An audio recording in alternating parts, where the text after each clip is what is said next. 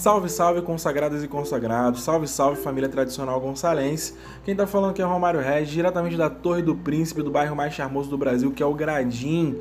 E hoje vocês devem estar se perguntando, mas que título é esse que o Romário está trazendo aqui para o podcast da primeira edição dele?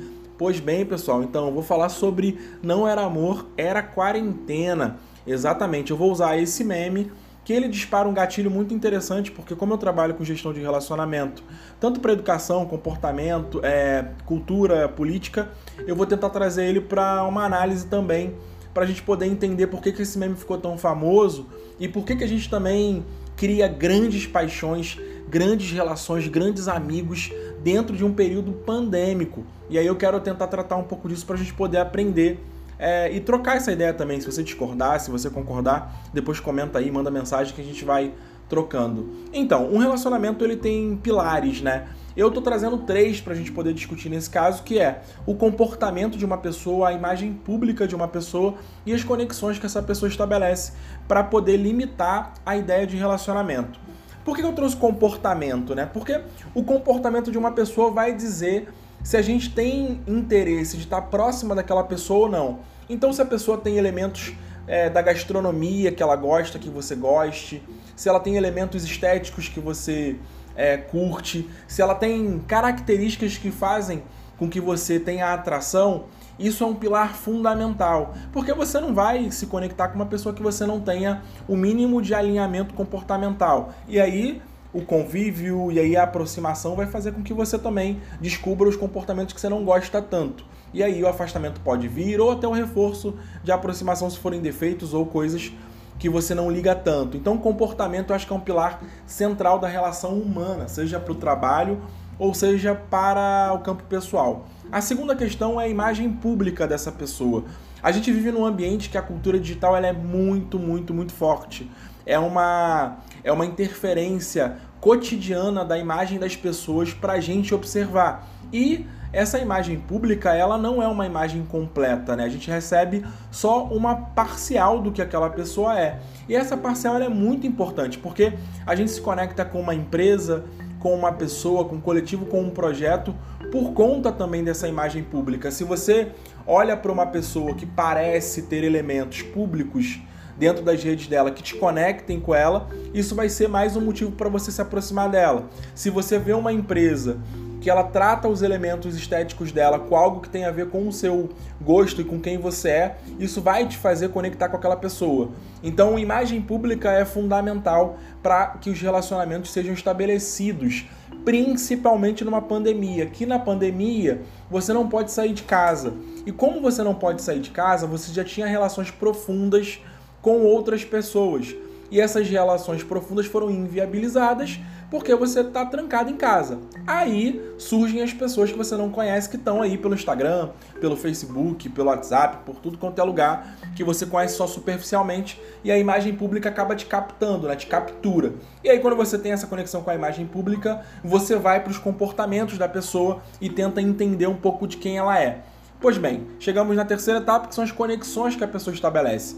E as conexões são muito importantes, porque as conexões dizem muito de quem são os amigos das pessoas ou quem são os parceiros das empresas. As conexões dizem muito sobre qual o posicionamento político dessa pessoa é, ou qual o posicionamento político dessa empresa. Então, se você é, é, por exemplo, de esquerda, é muito provável que você vai querer se conectar com pessoas de esquerda. É, isso não quer dizer que você vai rejeitar quem é de direita, mas você vai ter uma tendência a fazer esse caminho. Isso serve para quem é de direita também, serve para quem é de centro, serve para quem é anarquista, serve para tudo quanto é, quanto é pessoa. E a conexão é justamente isso, né? Tirando a pessoa, a imagem que a pessoa, que a pessoa tem, tirou o comportamento que ela tem, que tipo de rede ela está inserida. Então, se ela tem muitos amigos escrotos, se ela tem muitas amigas escrotas, se ela tem é, muitos amigos legais ou muitas amigas legais, se a empresa tem parceiros maneiros ou parceiros chatos, isso vai influenciar diretamente na sua observação sobre aquele player, sobre aquele jogador, ou sobre aquele consagrado, ou sobre aquela consagrada. Então as conexões que as pessoas estabelecem são importantíssimos. E aí, e aí, se liga nessa parte porque ela é muito importante.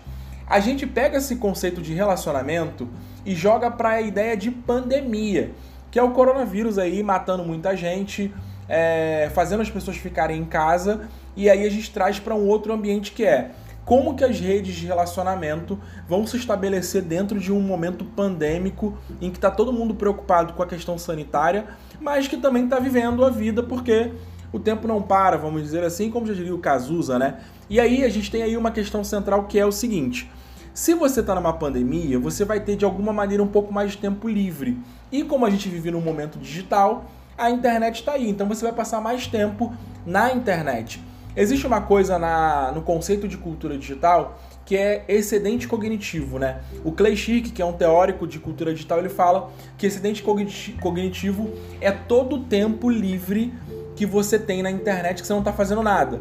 Então sabe quando você está passando feed do Facebook, o feed do Instagram? Basicamente isso é o excedente cognitivo, é o tempo que você está aí passando de um lado para o outro essas timelines. E aí, se você tem mais feed para ver, se você tem mais tempo para ver feed, você tem mais tempo para visitar perfis.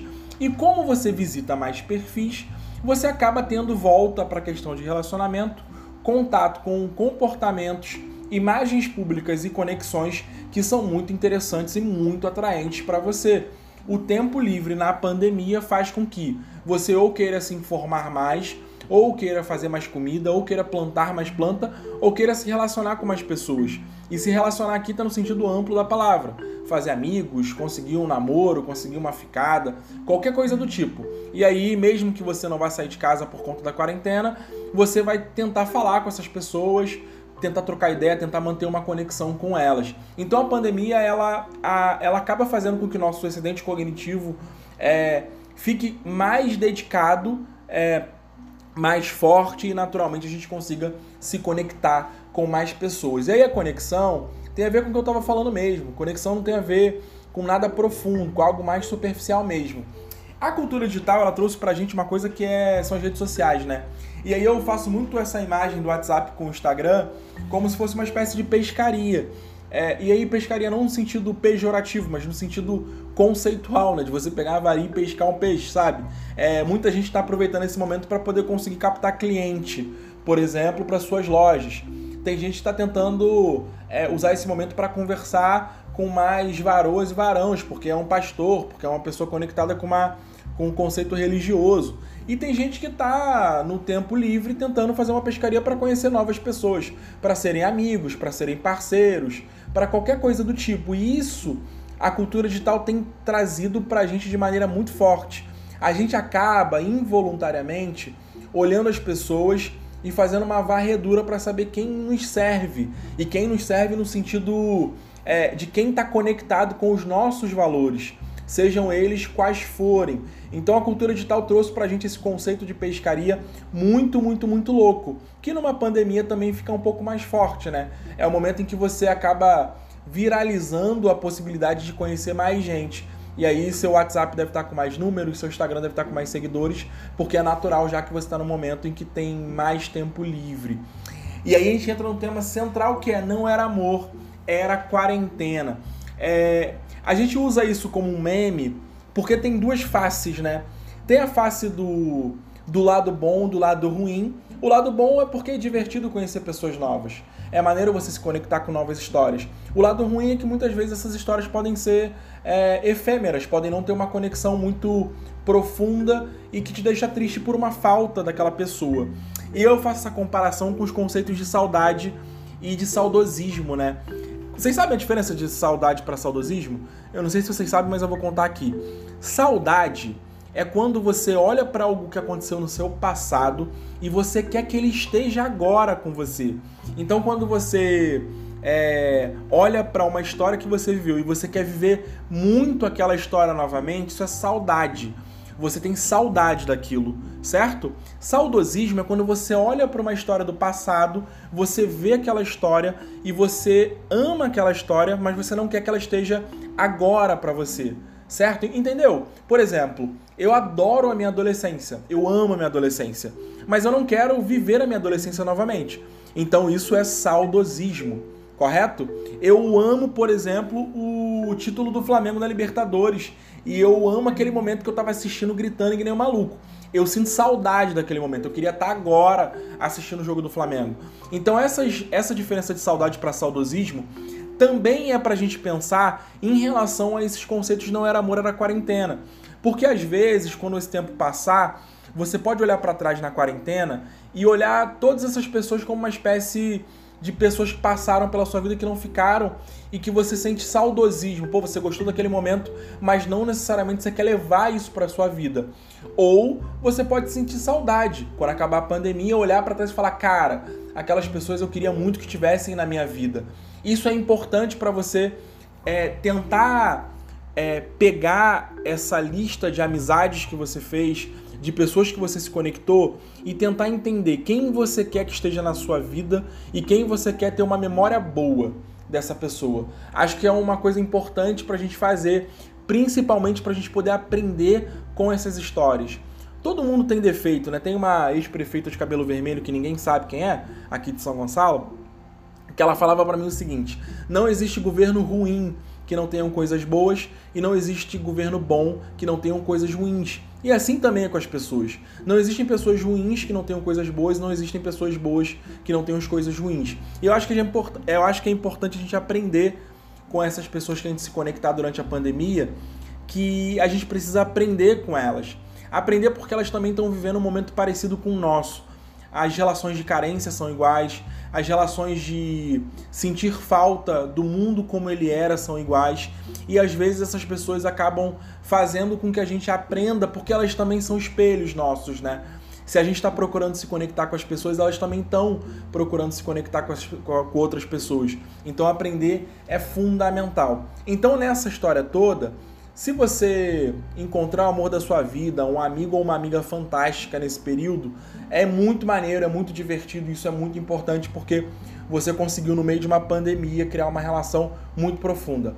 Agora, se você não conseguir se conectar com as pessoas que você conhecer nesse período e por algum motivo se afastar delas, também agradeça porque você de repente aprendeu bastante com essa pessoa e talvez foi uma janela que abriu para sua vida e foi uma espécie de tempo que você dedicou para alguém que te fez bem. Então isso também é importante. E aí, para resumir, para finalizar esse podcast, que já está com 12 minutos, é até pouco para os podcasts tradicionais, mas sou só eu falando. É, tente conhecer o máximo de pessoas possíveis, porque isso vai aumentar o seu repertório de conhecimentos. Você vai conhecer mais coisas, você vai conhecer mais iniciativas, você vai conhecer mais formas de pensar. E aí, a janela da vida vai fazer se as pessoas ficam ou saem da sua vida. Mas mais importante do que isso é tentar estabelecer aprendizados com pessoas novas. E para mim a pandemia tem sido um pouco disso. Eu conheci muita gente legal. É, na real, eu só conheci gente legal. É, conheci muita gente que está me agregando valores que eu não tinha noção que existiam, tá me agregando informações que eu não tinha noção que existiam e acho que de alguma maneira é, foi um aprendizado que eu vou levar para minha vida. É, a nossa geração está passando por um, por um problema pandêmico e por um problema histórico. A gente não tem muita noção do que está acontecendo. Então, dos males, o menor. Vamos tentar ter uma vida saudável conhecendo pessoas que vão fazer a nossa cabeça ser saudável também. Se elas ficarem ou se elas forem embora, as consequências da vida vão dizer logo ali na frente. Mas se elas ficarem, agradeça, é, dê carinho, dê abraços, é, escute, troque ideia. Mas se elas não ficarem, agradeça também e aprenda com elas, beleza? Esse foi o meu primeiro episódio do podcast. Espero que você tenha gostado. É nós, abraços do Romário.